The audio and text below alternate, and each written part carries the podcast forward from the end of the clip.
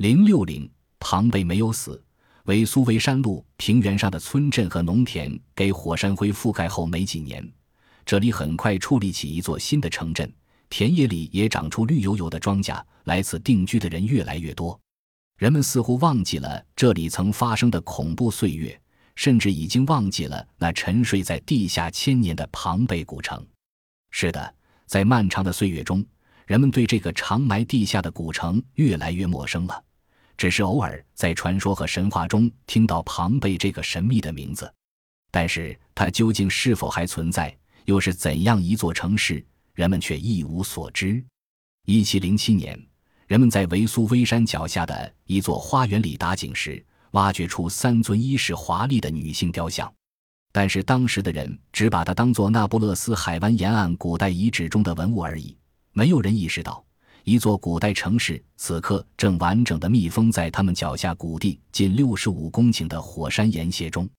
一七四八年，人们挖掘出了被火山灰包裹着的人体遗骸，这才想起，在公元七十九年，维苏威火山的爆发掩埋了一座美丽的城市。一七五零年，一群意大利农民正在维苏威火山下挖掘水渠，只听当啷一声，铁锹似乎碰到了金属物。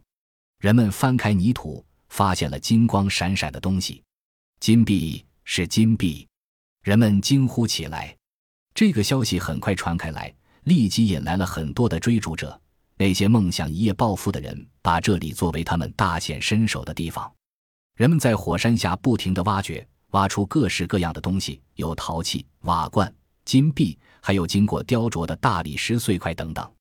有一个人挖出一块石头。上面刻着庞贝的字样，人们这才彻底相信，这里就是被维苏威火山爆发后的岩浆掩埋了的罗马古城庞贝城。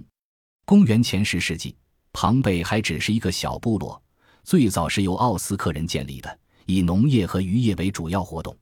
公元前六世纪，希腊人看中了这是一条海上商道的重要据点，于是就住下来了。他们在一个可以俯瞰萨尔诺河谷和大海的地方，建了多利亚式的神庙，并带来了崇拜阿波罗神的活动。可是希腊人并不想在此久住下去，只想把它当做一个基地，以控制港口和内地出海口。希腊人与庞贝这种若即若离的关系，使埃特鲁斯坎人有了可乘之机。埃特鲁斯坎人可能来自小亚细亚，于公元前八百年前后移居台伯河北面。然后征服南面的拉丁人。公元前五二四前四百七十四年，埃特鲁斯坎人占领了庞贝城，但没有留下特殊的城市规划的痕迹。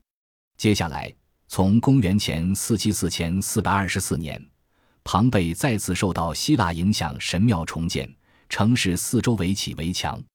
考古学家层层地挖开火山岩屑，发现庞贝城埋在地下五至六米深处。城墙用石头砌成，周长四十八公里，城内面积十八平方公里，开城门七个，纵横各两条大街，将全城构成一个井字，分割成九块地区，每块地区又分许多小街巷，路面铺石块、石板，有些大街的街石已被金属车轮碾出深深的折印。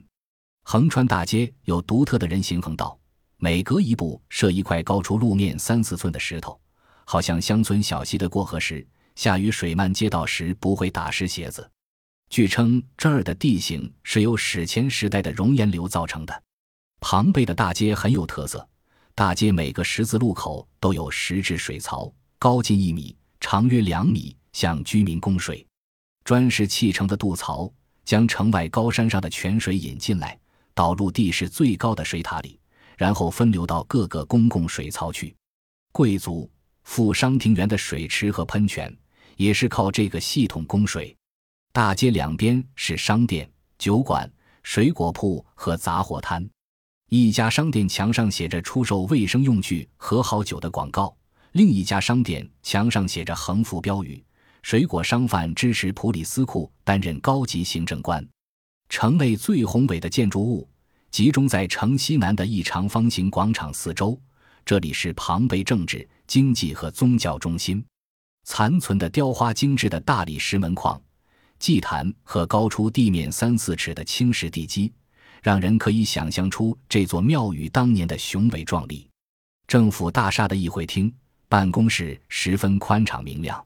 法院是一座长方形的两层建筑物，设有法庭和牢房。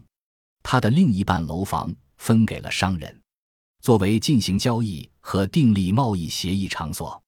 这些宏伟建筑在公元六十三年的地震中遭到破坏，还来不及修复便被火山灰掩埋了。现在人们看到的只是一些墙基、门柱和石牌坊，石柱高达十余米，粗可两人合抱。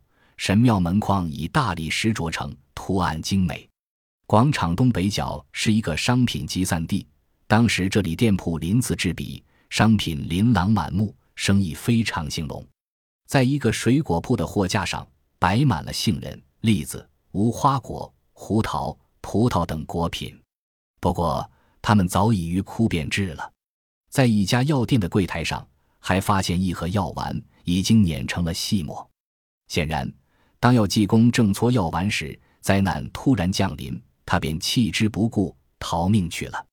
考古工作者还在一个市场的角落里发现了成堆的鱼鳞。庞贝人总是先将鱼清洗干净再出售，而酒吧的墙壁上仍写有：“店主，你要为你的鬼把戏付出代价。你卖给我们水喝，却把好酒留下。”城东南角的圆形露天剧场，四周层环观众席，中心低处为舞台。可容观众五千人，它建成于公元前七十年，比罗马圆形剧场还早四十年。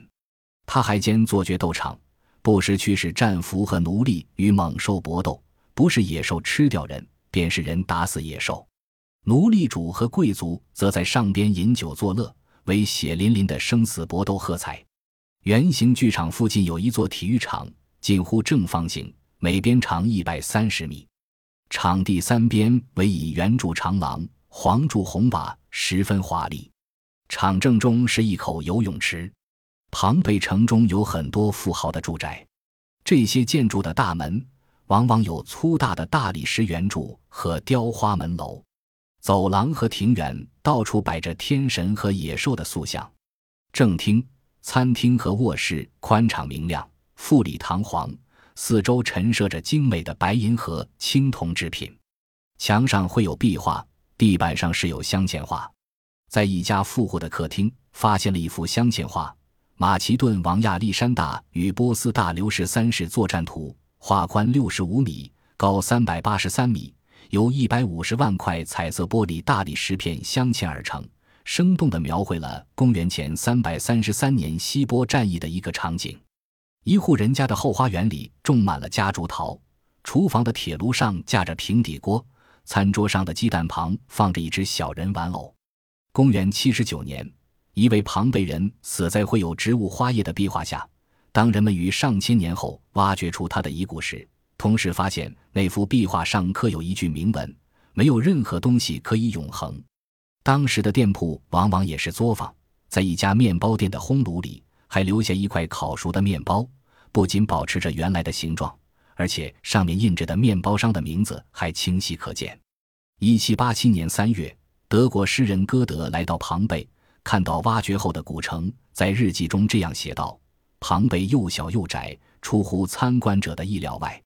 街道虽然很直，边上也有人行道，不过都很狭窄。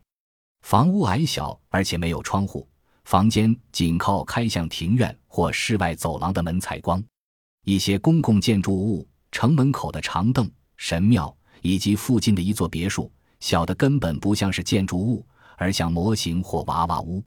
但这些房间、通道和走廊全都装饰着图画，望之赏心悦目。墙上都有壁画，画得很细腻，可惜多已毁损。初抵此地。置身这个如同木乃伊的城市，令人产生异样的感受。但是在一家简陋的滨海旅馆吃着粗淡的食物时，这种感觉就消失了。